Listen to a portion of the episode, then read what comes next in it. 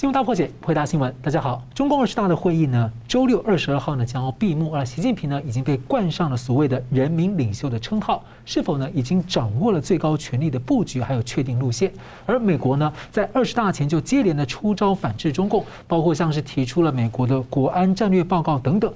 而中共在二十大会议之后呢，它的对美政策路线有可能会出现重大转变的回应吗？美国国务卿布林肯警告啊，中共决心更早来夺取台湾，而他也警告普丁呢，在接近在做全面战争的准备。santé. 美军表态呢，备战印太，台湾海峡和俄乌战争这两大的战略犄角之势会如何的联动影响？而中共在二十大呢，声称所谓的和平外交，却是为他的外交红卫兵啊，驻英总领事违反了公约，殴打香港人来背书，这会是升高群狼攻势的狼嚎吗？而这外交的红卫兵会大举的进一步要颠覆国际秩序和国际的外交规则吗？我们介绍破解新闻来宾，台湾大学政治系名誉教授明居正老师。呃，主持人好，桑普律师好，各位观众朋友大家好。时事评论人桑普律师，主持人好，明教授好，各位观众朋友大家好。中共二十大十六日的第一天报告之后呢，很快的呢，美国国务卿布林肯就公开了警告，北京做出了根本决定，认为两岸现状是不可再接受，决心以更短的时间线来夺取台湾。而美国国会呢，则加速的推动法案，要军事援助啊，无偿的援助台湾加码到一百亿美元，还传出呢，美国和台湾正在讨论要联合生产美式的武器，例如飞弹等等。那美国海军的作战部长十九日表示，海军已经采取一个经业叫战斗的备战心态，认为中共最快就有可能在今年甚至二零二三年来进犯台湾。所以请教两位，我先请教明老师哦，你觉得美方在二十大前后看到了什么？为什么在这个时候突然以这么急切的方式在研判跟公开警告？那跟乌克兰的情况啊会如何联动？再来就是说，二十大报告里面特别讲了一句话，叫“要打赢局部战争”，而在十九大的报告是讲要打赢战争，这透露中共什么盘算？我先回应最后一点哈，嗯，如果就是就字面来说的话，打赢局部战争跟打赢战争呢，当然不一样。打赢战争就是很广泛的，就是指任何战争，甚至可以是全面战争。打赢局部战争，如果你真的相信他的话，他意思就是说我不会打全面战争，嗯啊，如果就字面来说的话，好，那现在回到你的主要的问题，就是布林肯讲的话，跟美方讲这些话，跟美方做这些动作。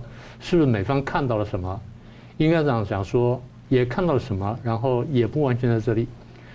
你可能会觉得我这个答案有点奇怪，但是我仔细想完之后，我认为美方的主要考虑不在台海，而在乌克兰战局。就美国在讲这话，不是针对台海讲，是针对乌克兰战局讲。嗯，大家就觉得说这两个扯不上关系啊，大家慢慢听就明白了。美国军方的讲话呢？你说啊，我就立刻可以打仗啦，要备战啦，然后那个，呃，什么太平洋舰队司令过去一直在在讲这话。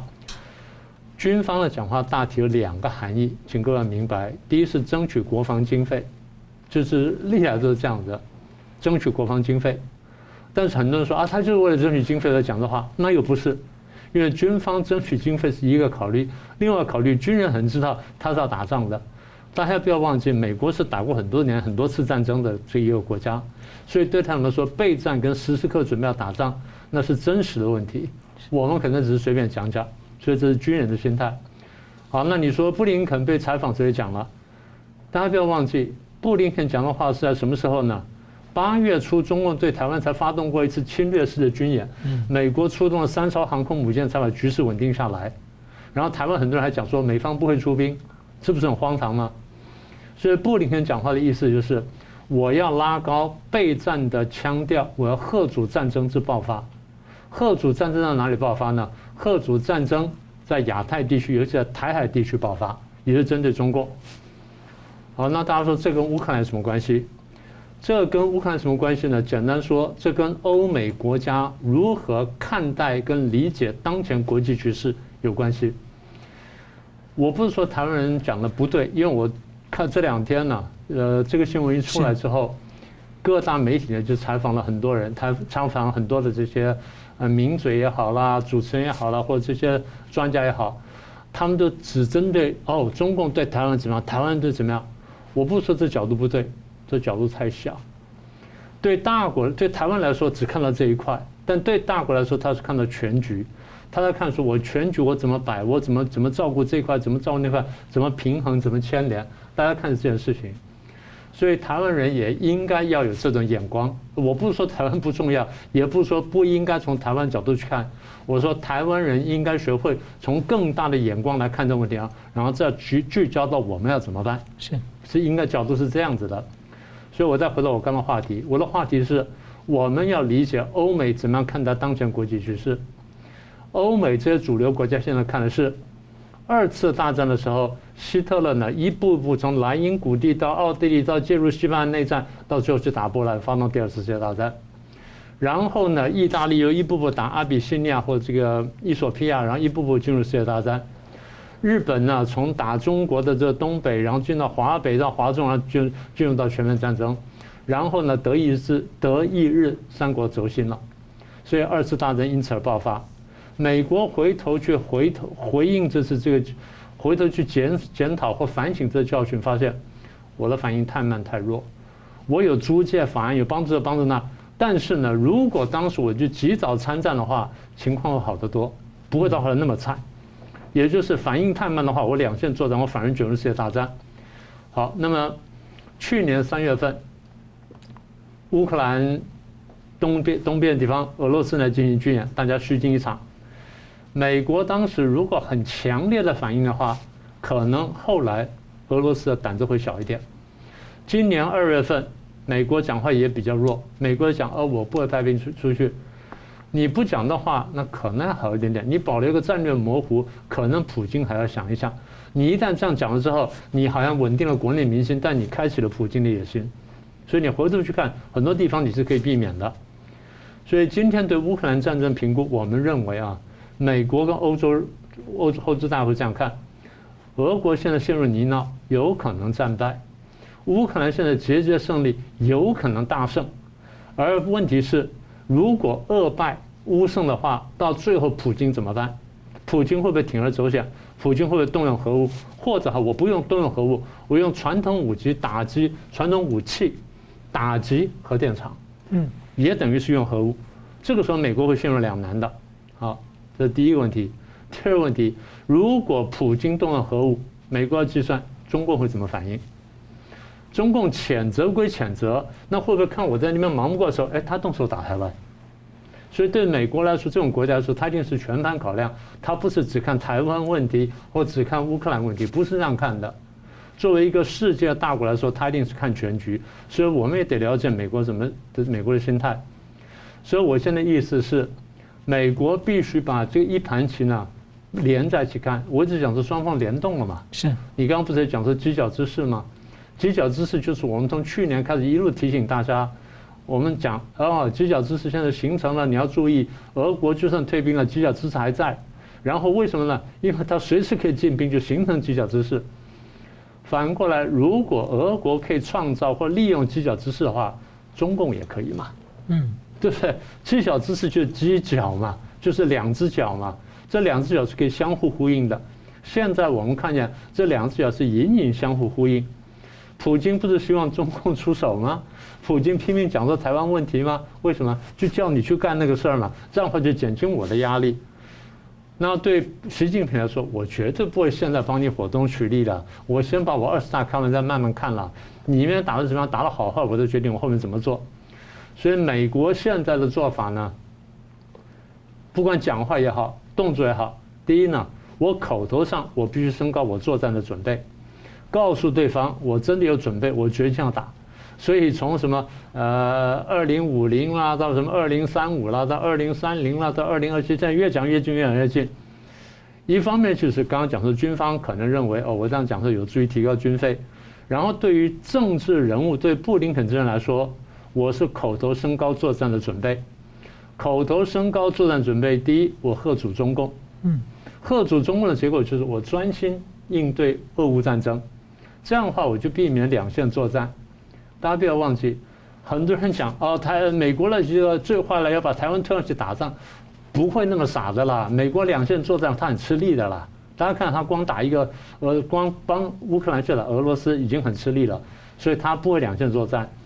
避免两线作战的最后结论就是，美国不希望重蹈二战的覆辙，卷进第三次世界大战，这才是美国这种大国他的思考逻辑。是，刚问你请教那个桑普怎么看？所见略同啊，我觉得这一次的最高的总纲领就是贺阻台海发生战争，手段就是增加，就用这个呛声来增加国防拨款。那更重要是那个检讨到俄乌战争的时候，美国反应太慢。重新检讨，以后不要犯同样错误，而且要避免两线作战，我觉得很重要的一个点。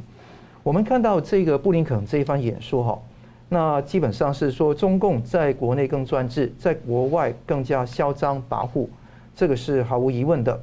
那我们看到整个局势，我们怎么去看呢？第一个是看到他台美讨论联合生产武器，你看到石板明夫先生哈，也在他的脸书上讲得很清楚了。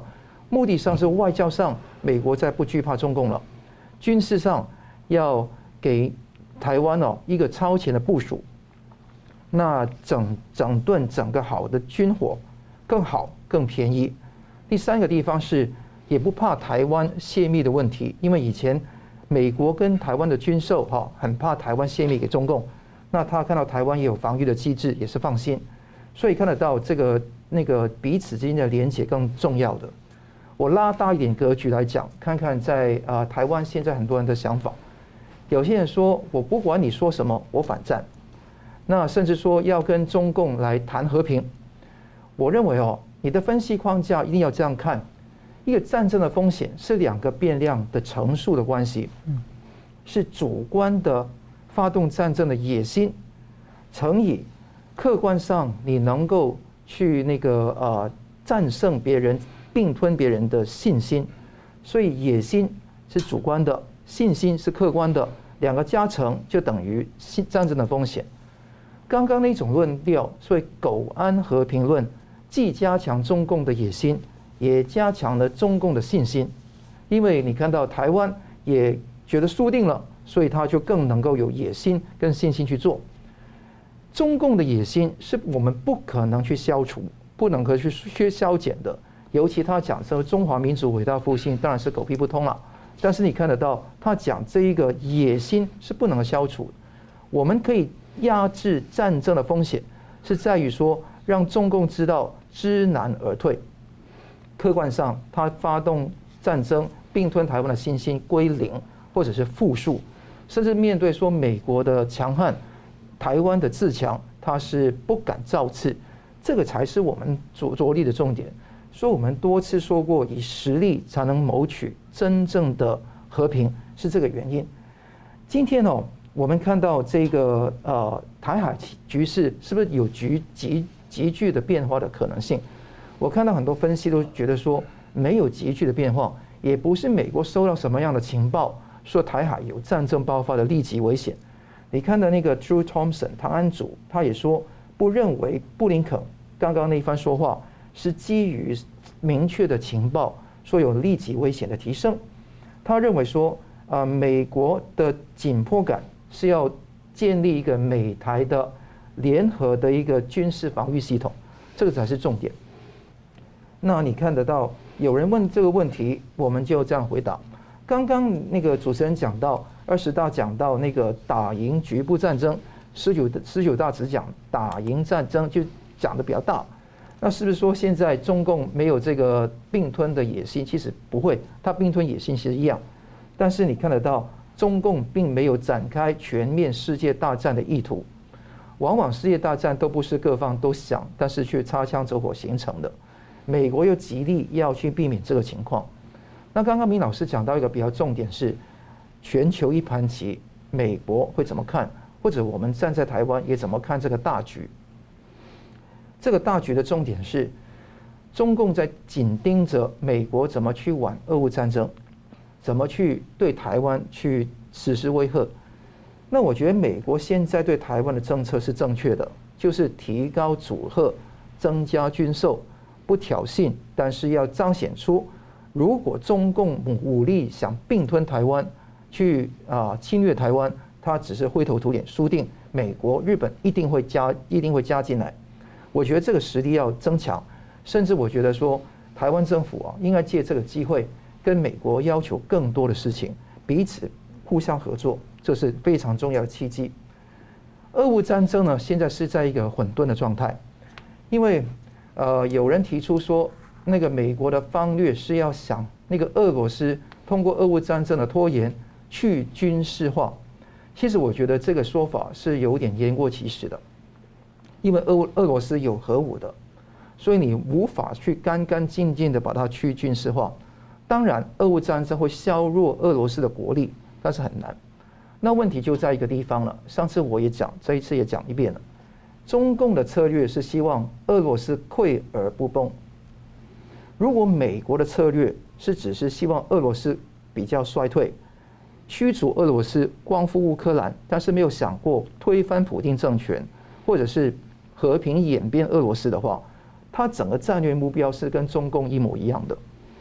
那这个情况会给很多的华尔街集团或者是欧洲的政府施压去弹劾，而这个弹劾是非常耻辱性的弹劾。如果美国的战略目标虽然他现在没有讲清楚啊，是要逐俄、逐俄。复呼，而且同时要和平演变俄罗斯的话，那整个战略情况就不一样，就俄罗斯就会崩。中共的想法是希望说俄罗斯顶在那个地方不崩，那这个彼此就有一个拉开一个距离，所以上策一定是使得俄罗斯崩的，中策才是希望逐俄复乌，而这个时间可能是明年夏天也未必能够完成得了，因为冬天的打仗哈很难讲，那除非。美国真的决心希望走上策那条路，就是急速的结束这场战争。那我希望乐观的乐见其成，希望这个战争赶快结束，因为在那边死伤的人非常多，而且这个地方会导致主要敌人跟次要敌人不分的问题。就今天我们面对整个世自由世界最大敌人是中共，而不是俄罗斯。如果今天我们缠斗太多的资源，跟俄罗斯来缠斗的话，也不是一个方法。所以大家可能觉得川普的说法，觉得说要和谈是很那个绥靖，其实不是，而是说你要怎么样的态势来看，你打得赢，好好打赢他，赶快打赢他，这个是上策。下中策才是说逐俄哈，逐俄哈那个复乌，那当然是下策也可以做的，是说你根本做不了，赶快和谈，把整个精力聚焦在中共，我觉得才这个才是。应该有的一一个想法，是。其实我们可以注意到，在十月份的时候，美国、菲律宾有联合军演。比较特别的是呢，日本、韩国都参加了这次军演，等于是台湾南北的主要国家都参与了，所以挺让人关注这个消息。好，我们休息一下，等下回来看呢，在二十大呢，这个习近平呢得到了这个人民领袖的称号，而二十大释放的讯息许多是自相矛盾，那究竟呢要如何解读呢？我们休息一下，马上回来。欢迎回到新闻大破解。中共二十大的会议呢，开一个星期快要开到头了。十六号起呢，开到二十二号周六要闭幕。那么呢，十七号的记者会上呢，副部级的高官田培炎呢，形容习近平呢是所谓的众望所归的人民领袖。被解读这显示呢，习近平呢向更明确的集权迈进，甚至有可能走向铺垫要。终身执政，那么几位政治局委员也跟进称呼啊。那《华尔街日报》十八号报道了一份中共的常委名单，被解读是习近平的派系大胜。不过呢，其多家媒体有各自版本了啊。那习近平权力究竟稳固了没？而在二十大结束之前啊，中共的激烈权斗之下，是不是还会可能出现一些转折或者戏码？我先请教明老师啊，对于习近平的权力巩固呢，还有这个常委人士的观察。这个问题呢，我想跟三个人有关。嗯。人事是人数啊，人选嗯啊，这三个人，第一个是习近平个人头衔，现在是总书记、军委主席跟国家主席。我们要观察的第一个点就是，会议完了之后，这个三个头衔有没有减少？是有没有增加？有没有增加？大家说三个到顶了，增到哪里去？没有了总书记，如果变成党主席，嗯，那就有增加。对，哎。另外两个要少的话，那问题就大了。只要少一个，问题就非常大了。啊，第一就习近平个人，第二总理的人选，现在一般看到是汪洋啦、胡春华啦、李强啦或陈敏尔。我们要反过来分析，如果是胡春华的话，代表什么意思？如果是汪洋，代表什么意思？呃，如果是谁，代表什么意思？啊，胡春华过去跟孙政孙政才是一起被选上来的，隔代指定的。那表面上是胡锦涛指定，那背后呢，大家认为是江泽民有很大的影响。所以对于习近平来说，即便我满意胡春华，我都不一定要他，因为他有江的色彩，或者我担心江还对他有影响力，所以他会认为江在胡的背后，他会这样看。那么反过来说，就是胡春华如果真的被挑战的话，比较大的可能就是。习近平没有挡住江的压力，我们是要这样解读的。这是第一个。第二，汪洋的背景呢是团派，团派固然现在被打得七零八落，但是汪洋的团派的形象是还在的，然后团派也的确还在那里，虽然在政治上影响力没有那么大了。而汪洋呢，如果说被选上来当总理的话，那我们的诠释应该是江派的实力还在，习近平没办法完全对付他，所以习近平必须联合。这个还残存的团派去对抗江派，这是如果汪洋出现的话，是我们的解读。第三个跟第四人选我们可合并谈，李强跟陈敏尔，这是大家公认的习派。所以如果是这两个人任何人上的话，那比如说习近平至少在总理人选的问题上面大获全胜。嗯，我们是这样反过来解读啊。这第二点人选的部分，第三比较关键就常委了。常委呢，第一是要看人数，第二看人选。如果是七个人的话，那就保持现状。那比如说大概没有太大变化。如果是九个人的话，加了两个人，表示斗争非常激烈。然后习近平没有办法大获全胜，他必须让步，让两个位置进来。老师觉得有这样的空间吗？有这个空间的，也就是如果习近平这段时间犯的错多，被人家攻得很凶，但他又一定要留这个留留在这个位置上面，双方妥协，那可能就让两个位置进来。如果是退到五个人的话，像有的版本一样，那表示习近平占了上风了。嗯，华盛顿，你刚刚最后是华盛顿日报还是邮报？呃，华尔街日报。华尔街日报，华尔街日报现在公布的名单是六个人。嗯，对不对？对，双数很奇怪。对，这个事情在什么时候发生过呢？一九八九年六次屠杀之后发生过一次。习近平呃，邓小平当时主主事，然后六个人，为什么？我最大，我一票顶好多票。其实不需要那个表决超过三三比四，就是没有什么投票多数问题。那我这张票最大，我有最后的这裁决权。所以如果是六六席的话，那表示习近平大获全胜；如果是六席的话，那么习近平拿到党主席机会甚至还比较大的。嗯，我们要这样看。老师，我请问一下啊，嗯，人民领袖跟党主席啊，如果他没有拿到党主席，但拿到人民领袖，你怎么解读？好一点点，好一点点，好一点点。但党主席是实的东西，人民领袖是一是一称号而已。啊，好。那再来就是分工的问题。刚刚讲说，不管是几个人讲，五个、六个、七个、八个的好，我们不管哈。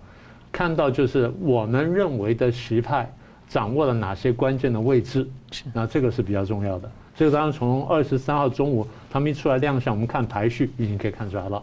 好，那再来是人选的问题。呃，不管是几个，假设是七个人，那么有没有新人进来？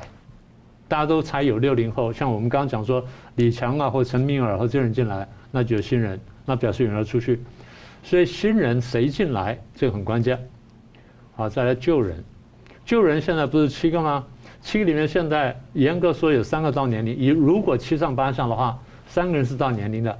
第一个人叫习近平，第二个人叫栗战书，第三个人叫做韩正。理论上七上八下这三人都得走，但是现在看起来习近平是可以留。那剩下那两个人，假设走掉的话，好，那么谁进来？理论上可以留下来的啊，李克强、汪洋、王沪宁跟赵乐际，应该走的是栗战书跟韩正，所以我们要观察什么呢？应该留下来的没有留下来，嗯，应该走掉的没有走，哦，这个问题就大了。所以应该留的呃没有留，这问题比较小；应该走的没有走，这问题就很大。所以这是我们分析的这角度，政治局现在是二十五个人，按年龄来说有十二个人到龄应该下去，十三个人留任，所以我们的逻辑刚刚一样，该走的没有走，该留的没有留，那为什么这样子？那这些呢是可以做分析的。呃，所以现在的各种名单，那为什么这次这么扑朔迷离呢？简单说，因为各派各派系呢之间争斗非常激烈，呃，不要以为同派之间不斗啊。同派之间就是你上的话，我就没有机会说，我一定要把你打下去，然后我才能上去。因为同派的位置也就这么多，所以同派之间也有激烈斗争的。好，那再来是中央军委，军委是七个人，如果习近平不动的话，那现在的这个剩下几个人呢，大概除了苗华跟张生民可以留下之外，其他都得走。当然，如果习近平留下的话，那就动四个，呃，两个副主席，然后国防部长魏凤和，再来就是那个联参的这个李作李作成，那这个这得走。可是如果说这些里面该走而没有走的话，那表示说中间的争斗非常激烈。但反过来，那也表示习近平有能力控制军方，或者习近平至少他认为，我宁可放在别的位置，但我抓住军方，是因为这是一个很重要的考虑。好。那再来的观察重点呢，就是我们过去讲过的这两个确立啊，是不是写入党章？这两个确立，我们首先在第三份历史学里面看到吗。对。然后讲了这个震天价象，讲到现在呢还在说，所以这两个确立是真正写进来，然后是不是冠名啊？习近平思想，嗯啊，习近平思想把他名字冠下，那这个就很关键了。所以我们把这些东西都整合起来，我们在判断什么呢？我们判断几件事情。第一，党内是有派系的。无论如何是有派系，不管别的派系多弱多强，至少是有派系的。也就是他并不是一统天下，他只把别人削弱而已。所以，第一，派系的分布如何；第二，权力的分布如何；第三呢，这结果出来，我们可以看到斗争程度如何，然后胜负如何。第二呢，从这边判断习近平权力是否有增减，从而判断他政策的走向呢，大概会怎么样子。国际在看他怎么走，我们怎么应对；台湾也要看他怎么走，然后国际怎么应对，然后我们如何配合他的走向跟国际应对，我们决定我们的应对方式。这是我们判断人事呢跟布局呢，最后我们要考虑的问题。是。其实人事呢，最终会决定实际的路线啊，究竟走向何方？我想请教这个桑普，因为二十大释出的讯息跟事实，那个报告本身呢，其实内容上啊，坦白说充满了矛盾。当然，中共话语系统就经常是这样，所以这这么多的自相矛盾里面呢，那习近平强调所谓的中国式的现代化，还有所谓的社会革命等等，但是我们已经看过所谓的他这个宗教被中国化，实际上被中国共产党化的这个可怕情况哦，所以让人家也蛮担心，究竟他们要走怎么样的路线？有没有什么是我们忽略的潜？台词要留意的，或者您看到了什么？我待会会讲讲中国式现代化跟那个社会革命的一个情况。但我先讲我对习近平那个巩固权力的分析。我认为他连任应该是没有问题的。呃，当然是共产党执政当然有问题，是他连任应该是预估他他可以连任。是。那这个预估可以连任，可以看得到呃有很多蛛丝马迹嘛。比方说二十大的开幕开幕式的报告。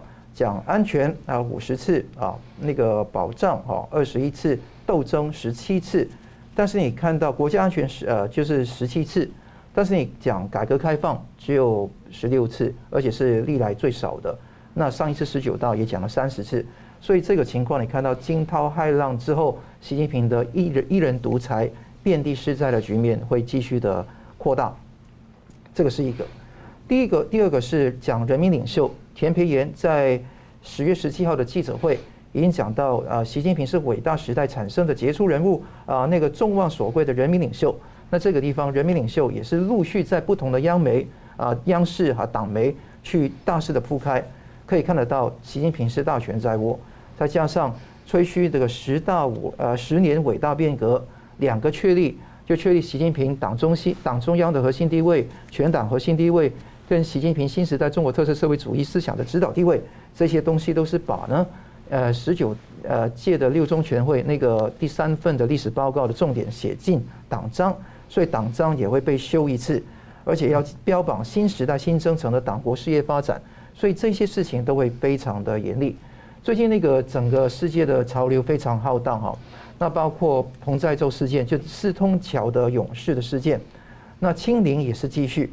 那你也看到，习近平身体健康可能出现一些问题，因为读讲稿的时候啊，读错很多字，打铁还需自身硬，打成打血还需自身硬，还有那个阻击战读成阻击战哦，这些问题很严重，而且这个不是一个两个，而是罗列了十个之多，而且是历来应该是最频密的，喝水的情况非常严重。所以看得到，呃，时间只有一百一十分钟读完一个三个小时的浓缩版的讲稿是非常罕见哦。那我的估计是，呃，我不当那个孤领袖的游戏，或者说一个听床师的游戏，我就不玩这个游戏了。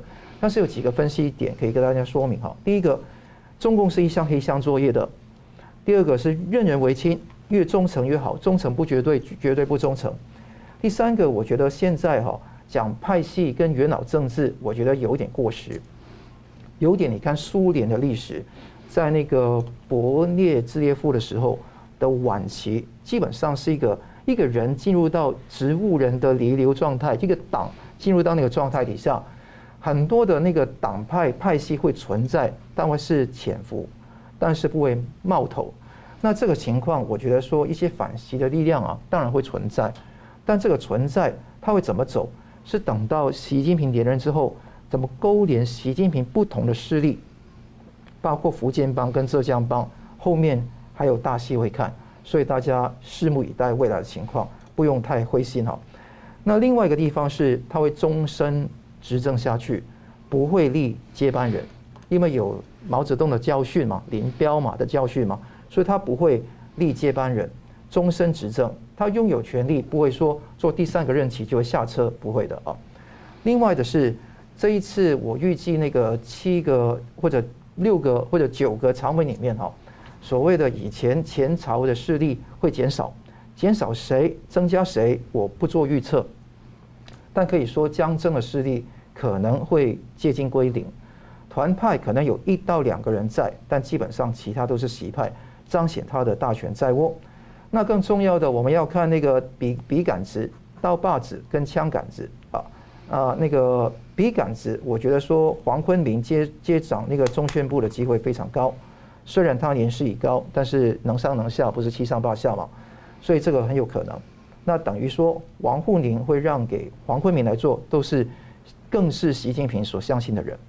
那在呃枪杆子方面，大家看到苗华上升哈，他可能会成为中央军委副主席，呃或者何卫东一个福建帮的也有可能上升。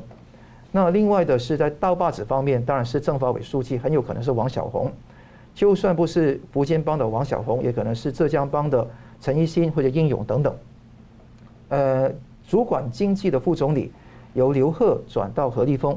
其实无论是王小红、何立峰跟苗华，都是福建帮的骨干成员，所以我觉得在那个常委方面会不会酬庸浙江帮一边？因为习近平里面也是一堆人，他们也有不同的派系啊，所以这个地方也有可能。那在整个局面来讲，我觉得不要太顾虑哈，党总书书记或者党主席席次的多少，或者席次的那个占比、派系占比，因为这个不重要的。懂得中共历史，知道说啊，他很多的实力。是掌握在笔、刀、枪实力。一九八七年一月，党内生活会就可以罢黜那个胡耀邦；一九八九年的那个五月，就可以在邓小平的家里开会，就可以罢免赵紫阳。所以这个都不是经过一般的机制来处理，是谁掌握实权才是重要。习近平是大权在握的，当然没有一个集权者是完全能够看到某一个每一个毛细孔的，所以那个风险会在二十大。开完之后，习近平连任之后会陆续发生，大家拭目以待。那刚刚讲到中国式的现代化，我们看到他提出一个在报告第三部分“新时代新征程中共的使命任务”的地方，讲到五项特征都不用讲了，因为五项特征都是屁呃废话了啊。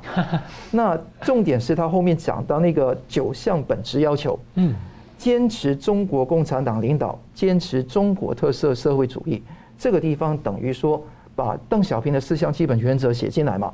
所谓中国式现代化，他通过很多党外的党里面的在外面的学者去吹嘘，说是西方宣称是全人类的那个呃文明有那个所谓的现代化，但是他强大武力威胁、物质领先、精神优势压力底下形成的。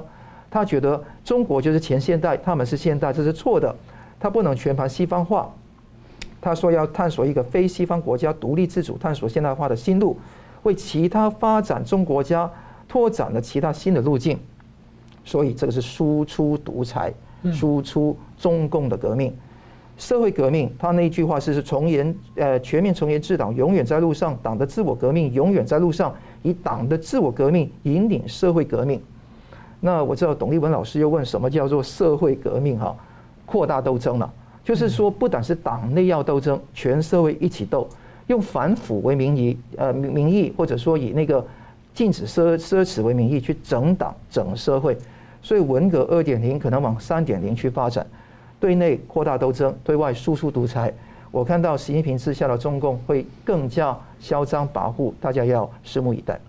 好，我们休息一下看呢，在二十大前呢，美国、欧盟方方方面呢是纷纷的出招在画红线呢。那中共会如何的回应呢？在二十大之后，美中关系要如何预判？我们稍后来看。再的话呢，中共啊红外交的红卫兵在英国围殴香港人，中共外交部呢喊出要善于斗争、勇于斗争啊。那究竟呢打算干嘛？我们休息一下，马上回来。欢迎回到《新闻大破解》。二十大前呢，美国方面呢发布了这个白宫发布了美国的国家安全战略啊，然后十月七号呢，美国商务部对于半导体晶片成品和技术输入中国大陆呢做了更进一步的禁令限制，而接着呢，很快又宣布美国籍的公民及绿卡持有者不可以为呢中国这些科技公司来工作贡献。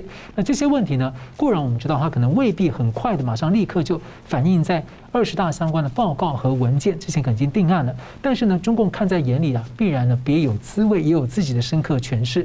就请教明老师，您觉得说，在二十大的会一周的会议之后，中共对美的政策有没有可能出现重大转变？因为毕竟美国、欧洲其实现在都已经摆出我的阵势了，看你中共怎么回应。所以你问题的核心就是中共这一这一段时间以来对美国的不管是看法啊、做法也好，他有什么想法？是。而这想法在二十大上面有没有发生任何转变，或者有没有明显的这个呃表达出来？我们这个问题得分这几个方面来看呢。第一就是我们先回来讲拜登，拜登这几年来连续讲了四次啊，我们会出兵保卫台湾。嗯。台湾很多人是不相信的。啊！但中共是相信的，中共是十分相信的。中共不但相信，而他是要做准备。这第一点。第二点，我们为什么说中共相信呢？各位在在，如果你去读中共一些文件，当然我不特别鼓励大家去读，其实很枯燥的。但如果你有兴趣，可以读一下。譬如说，今年八月份不是台海危机吗？然后完了之后，中共不是发了一个白皮书吗？然后，讲说台海问题等等。它里面对于两岸关系啊等等呢，它有特别一段看法，我把一些重点抓出来跟各位讲一下。它中有一部分讲的标题叫做“外部势力阻碍中国完全统一，必必然失败”。好，外部势力阻挠。好，外部势力推进中国是推进中国统一的什么突出障碍？他没有讲谁啊？下一句话。美国一些势力出于霸权心态跟冷战什么的，做了很多动作，然后目的是在以台制华。美国有些人这样干，所以说外部势力那讲清楚是美国了，但又他又不说全部的美国，他美国一些想法、一些势力，一直要切割敌人。这第一点。第二点，那就指责全美国了。美国声称奉行一中政策，不支持台湾独立。但美国一些势力在实际行动上背道而驰，啊，又是一些势力啊，这第二点。第三点，美国他们虚化跟掏空一中原则，加强与台湾地区不是台湾政府，加强与台湾地区官方往来。你没有政府怎么会有官方往来呢？跟台湾地区官方往来。然后拓展什么对台军售了，加深美台这军事勾连了，然后什么助助帮助台湾拓展所谓国际空间了，拉拢其他国家就插手台湾问题啊，不实炮制损害中国主权的涉台议案，简单说以台制华。所以这就是中共对于美国对于中共的这个作为一个思维的看法。那么也就是我们现在回头我再回到我的主题，我的主题是。中共怎么看美国对中共？他了解两国关系啊？你怎么看我们的关系？第一点非常突出的，我们刚刚说了以台制华，你的动作就是拿台湾来对付我们。好，然后第二呢，美国这几年来，第一你搞了很多次台海地区附近的演习，然后你又纠合了很多国家在台海啦、南海跟西太平洋进行了多次这个军事演习。然后在你怂恿之下，很多国家的战舰来到亚洲，法国、英国、德国、荷兰、加拿大、澳洲、纽西兰什么等等都来过了，哎，然后这些呢账都得算在美国头上，因为是你手使的。然后美国自己的战机、战舰经常在台海周边就通过啦、巡弋啦或干什么，这些呢，都对对中共来说都是阻挠我的，对中共而言。然后中共又认为，美这个北约也好，欧盟也好，然后 G7 也好，先后发言指责中共，而这些呢，应该都是美国在背后搞鬼。再来是澳英美同盟，然后去年就突然之间这个搞背后突袭，搞了澳英美同盟，然后我们看也是真的我们中共来的，但是呢，绝对是美国在背后搞鬼。好。这是以上就是外部的部分啊，美国自己，你这几年来搞了战略竞争法，现在正在搞台湾政策法，然后你又出了国安战略报告，这些呢很大篇幅针对我们中共来的。最可怕就是你十月初搞了一个晶片人才禁令，一下子就打到底，把所有拿绿卡的跟美国公民身份的，然后再去都不可以帮中共的高科技公司工作。这些家伙现在通常打包要回要回美国去了，少数人留在那边观望，但是呢不敢进去工作，有些进到办公室的，听说在这里面发呆，不敢真正工作。对中共来说呢，这已经打到底了，所以谢金河社长把它称为交战等级的制裁。嗯，这话不是没有道理，中共眼里就是这样看的，但对美国来说，美国认为是你先动手的。你搞了几十年，然后最近这几年变本加厉，我没办法，我还手。所以中美双方的看法是针锋相对的。这个这种看法其实从前几年白邦瑞的书出来，是我们已经看到了。白邦瑞的书出来，大概是川普上台之后那前后。有百年马拉松。百年马拉松那本书，所以双这个已经开始教育美国的这些政界跟美国的社会。之前不是没有人注意到，但是呢，好像没那么完整，而且。白邦瑞有个特色，就是他由猫熊派转成屠龙派，是，所以他的这个，而且他的这个论据各方面呢非常完整。他以前就是执行这个他就执行这个执行的猫熊派政策的人，对。然后后来变成屠龙派，所以这么一来呢，他比较有说服力。中控的解读呢，就说哦，你看你们这些这些动作，从川普开始一直到现在，你拜登呢没有没有变好，你变本加厉了。所以对中共来说。你正在加速，那我也必须加速，那就回应到你第一提问的，是不是加速到马上打仗？那大概还不会，大概不会。所以我一直在讲，中共的作为是准备战争，因为我怕你会突袭我。共产党的思维跟我们想法不一样的，我们认为啊，战争可能还比较遥远啦，不太可能发生。共产党不是，共产党只要有点风吹草动，他第一个想法就是，哎，我会不会保住我的权利？然后你们会有什么办法对付我？我立刻一步就推到极端，呃，我准备战争。他的逻辑是这样，所以中共的解读就是你现在正在加紧勒我的脖子，而且越勒越紧，所以我得要回应了。那我怎么回应呢？我们刚刚讲二十大的报告里面一定有一有一段叫做形势与任务，这段话呢会勾勒我们刚刚讲的东西，但是呢字句呢可能有所不同，但是核心的意思绝对不会跑掉，所以我们可以仔细看。第二个我们要看的一个文件叫做公报，就二十大公报也会有类似的文字，文字跟我刚刚讲的那个强度可能不同，但核心意思一定会在。好，最后结论是什么呢？结论是中共现在认为我其实还没有准备好，我没有准备好给你打硬仗，但是并不并不表示我没有准备好突袭台湾，这两件事情。对，在什么打硬仗就是啊，我明目张胆打台湾，然后你来了我们就硬打一下，他不想干这事儿。他想干的事就是，你在恍神的时候，或者你在分身分身手忙不过来，你在忙俄乌战的时候，我去打台湾，然后等你的回来木已成舟。他想做这个事儿，但是如果说你什么事情没发生，你说我就要打台湾，这可能性大不大？所以我们认为中共现在看法仍然是斗而不破，但是呢，我要备战，我在备战下面要跟你美美国保持开放，为什么？我要吸收你的军工科技。我要吸收你人才，甚至我要吸收你华尔街资金来继续壮大我自己，到有一天我可以平步青云的扳倒你为止。嗯。是我们接着来看到这个中共二十大呢，还宣称啊所谓的和平外交啊，但是隔天呢，中共驻英国曼彻斯特的领馆呢就把香港人抓进去，公然围殴啊，在英国的警察的眼皮下。那二十号呢，二十大的第十第四场记者会，中共外交副部长马朝旭说，外交队伍将依据习近平的外交思想继续敢斗争、善于斗争。而他还说，港版国安法的实施是所谓的精准反制美国西方无理的制裁啊。那其实我们考量到中共。共使领馆长期在海外游走边缘啊，进行。间谍啊、颠覆或者猎狐行动等等等等，所以我们也很好奇说，这次呢，中共驻英国这个曼彻斯特的总领事是亲自出手啊，带着一群层级不低的外交官，把人公然拉入领馆去围殴，这简直就是外交红卫兵的表现哦。那他说这是他的职责，我想请教桑普，啊他是个人求表现哦，想要升官啊，或者呢，这可能是一个集体现象的一个警讯，尤其他这样的行动后来得到了中共外交部在事后的背书。会不会是中共外交领域打算就是要进一步颠覆国际规则秩序？他就无视你一些外交公约了。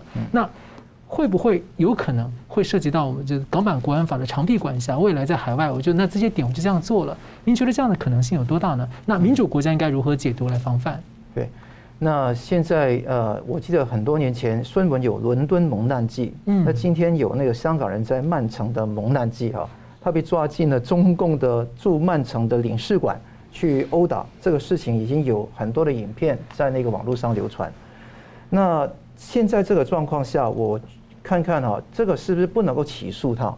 我认为说上策当然是 prosecute 是可以的，嗯，因为按照那个维也纳领事关系公约第四十一条跟第四十三条，只要你涉及到是非职务的行为，基本上是没有刑事豁免权。对，那我不认为说打人。替那个天灭中共的牌子，那就是你的职务吧？嗯，一领事有什么职务在英国土地上做这个事情呢？那中华人民共和国也没有这个法律给你说逮捕人家可以打人、殴打的的权利吧？所以显然不是执行职务。那第二个是，就算你认为说他这个不符合，这个是有豁免权，但那个维也纳领事关系公约的第二十三条规定说，只要英国宣布。那个人是 persona non grata，不受欢迎人物，他的领事裁判裁判权一个金钟罩就没有了。那这个前提是要给中共一个机会，是撤回那个人员。你不撤，我就宣布你是不受欢迎人员。所以最近几个小时前哦，呃，英国已经去呃请中共去撤回那些人，那就看着办。如果他不撤，到了一个时间之后，就会立即宣布可以起诉他们。但话说回来。英国会不会做到这个地步呢？我是很怀疑，因为说他在外交跟上面避免中共的反扑，因为对等的反扑，避免加拿大孟晚舟跟 Two Michaels 那个事件重演在英国，是，所以他可能说 expel 就是单纯的驱逐就算，所以这个是下策或中策啊。那所以这个结果会怎么样去演化？这是这个事情本身的战狼本质、暴力本质毫无疑问。问题是启发是什么？第一个。他这样可以针对在英国曼彻斯特的香港人，啊，而且有预谋的这样做，他是冲出来有组织的这样做，可以看得到，可以针对任何国家的任何的人，不只是香港人，是英国人、美国人，啊啊，在西藏人或台湾人在那个地方都会受到这样的一个可能性的伤害，所以这个地方都要警醒。第二个是战狼的本质是超越了俄国的标准，还记得三月的时候，刚好在英国。俄罗斯驻英国的领事馆门外还扯出那个布条写 “Putin is killer”，啊，Putin kill himself，要他自尽，他是杀手。俄罗斯的那个那个国家啊，你说他很战狼啊，是啊熊式的外交，但是他从来没有冲出来去抓人进去打的。但只有中共这种流氓政权才能够做出这个地方，你看得到，中共才是全世界对抗自由阵营最大的威胁。第三个地方是。习近平是总司令员，他在二十大报告讲了一句话：面对国际局势急剧变化，我们保持战略的定力，发扬斗争精神，在斗争中维护国家竞争呃尊严跟那个核心利益，牢牢掌握我们发我国发展和安全的的动力啊。这个地方可以看得到，斗争连续讲了两次，一讲撕破面具就是狰狞世人。他说：“那个领事馆说强烈分开，坚决反对，就意思说要做贼喊抓贼。他甚至说冤枉那些香港人是冲进来打那些中国领事馆的人员。那那个那个四四大寇嘛，啊，就郑熙元、高连甲、陈伟、范应杰都在镜头前面打人，他们还不承认。郑熙元这个中国驻英国曼彻斯特领事馆的总领事。”接受 Sky News 天空新闻的访问，他竟然说：“哎，这个是我承认是来扯他头发，这个是维护我们国家领袖跟国家的尊严，这样的话也能讲得出来哦。可以看得到，已经到了一个毫无毫无章法的地步。因为他一开始觉得说他没有暴力，他没有打人，后面承认他有扯头发，他是有一个正当的动机，而正当动机当然是荒谬的啊。所以看得到这个事情已经欲盖弥彰了。那大家很担心一件事情，是因为说，哎，刚刚这这个呃几个小时前啊，那个特拉斯英国首相 Liz Truss 就宣布辞职，他是一个英国在位和最短的一个首相。那相信会在十月二十八号或以前。会在保守党一九二二委员会的那个主导下，会呃遴选出下一届的首相。那现在名望比较高的，当然有好几个好几个人啊。那当然是其中两个比较热门的哈，是 Rishi Sunak 跟那个 Boris Johnson，也可能有其他的人啊。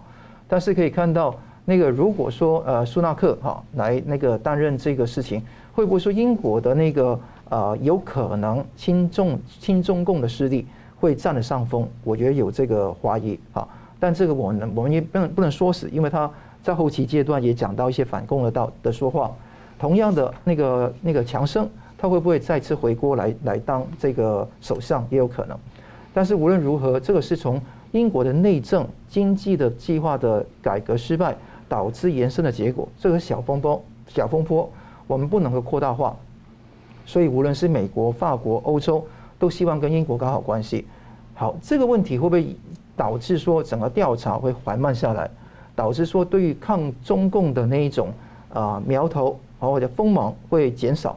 我觉得不会，因为英国不会有一个时间是空窗的，终有一个首相，终有一个法治的团队，终有他独立调查的机构，所以我不认为说这个会到时造成冲击。我也相信可能在一到两个礼拜内。真相就会水落石出，那之后会采取行动。那当然上策是 prosecute，当然是啊中策当然是讲到那个 expel，就是驱逐，这个是有可能。那我在这个地方也提提提出几个可能的做法啊。第二个事情是，如果这个事情持续，我觉得要关闭那个领事馆，就学习川普那个说法啊，在呃 Houston 曾经关闭过那个中领馆，这个是一个釜底抽薪的说法。第二个事件中，不只是有那四个人，还有另外两到四个人，不知何方神圣，也可能不是领馆人员，是第五中队，是灰线，是潜伏在呃那个英国的人，都要循线调查。第三个，学习美国的方法，改路名，不关闭都可以，把你四方的路改路名，反共路哈，呃同载州路啊，那个每一条路改一个特别的名字，就非常有趣。另外，制定统一的惩罚规则，就等于说国际上遇到这个状况，就是一步一步来。如果你不认错，你就会提升，怎么 escalate？要有一个标准。国际上不是英国单打独斗，而是全世界都有一个统一的惩罚规则，这很重要。更重要是民间社会有没有全球的反共浪潮？我看到彭载舟事件，就是四通桥勇士事件，引起到香港人被那个打的事件，这个反共的浪潮慢慢起来了。所以这个啊火希望能够继续往上烧，不会因为习近平连任会停止。记得反习不反共，到老一场空。我们知道说中共才是我们全人类最大的敌人。我觉得你刚刚提出一个很有趣的、一个很有创意的做法，像人权防范的话，就是各国做这个马格尼斯基的人权问责法，各国联防嘛。你现在等于是说你外交这样搞，那我就外交也该联防一样。接着呢，我们最后呢用各用一分钟啊来总结今天的讨论。先请明老师。好，第一，这关于最近美国讲说中共犯台的时间可能会提前了，应该是这样子，应该是出于美国对于俄乌战争情势的关切跟分析，所以目的是遏阻台海地区爆发战争，然后避免卷入两线作战，跟避免第三次世界大战爆发，这是第一个观察。第二个观察人事的呃第二十大部分呢，我想有三点，我们刚刚讲了，一个是人事问题，一个是人数问题，一个是人选问题。这个再过两天就可以见真章，那么也可以推论后面呢它的政策变化。第三就是中共看美国的这个看法跟回应呢，现在我们看到就是逐渐向坏的方面发展，他越来越担心说美国可能会打他，所以他在积极备战。但是我不认为他会主动出手或主动挑事，所以目前他的原则应该是斗而不破，除非呢爆发误判的情况，这点呢都是我们要注意的。是，桑普律师。看得到，呃，台湾的情况，很多人觉得很有危机，会不会今年或者明年那个中共会并吞台湾等等侵略台湾？我觉得这个大家就是不用过度的忧虑哈，因为这个整个提升这一种话语的目的是要增加美国阻吓台湾的实力，国防预算拨款来应付这个情况，所以大家要知道，也要从全盘全球一盘棋来看待台湾的局面。同时，二十大啊，这个人选很可能这个礼拜天就会曝光了。无论是五个、六个、七个、九个，我觉得重点是习近平的连任跟掌握大权应该是没有问题的。但是问题是，他掌握了大权之后，对于整个全世界的威胁会升级。那对于中共的溃烂跟最后的崩溃，也会是呃提速。所以总加速这个名总总加速是这个名字啊，没有说错的。同时也希望各位借着。呃，在英中国驻那个英国中共驻英国的曼彻斯特领事馆这个事件，知道这个不是香港人的事件，是全世界的事件。是，所以利用这个事件来全球制定好一些惩罚的规则，来去把这一些呃真的是呃禽兽的行为予以那一种非常严厉的处罚，有不同的层级的处罚。我觉得这个才是未来应该要制定的方向。是，好，非常感谢今天两位来宾很精辟的分析啊，也感谢观众朋友的参与。新闻大破解每周三五再见。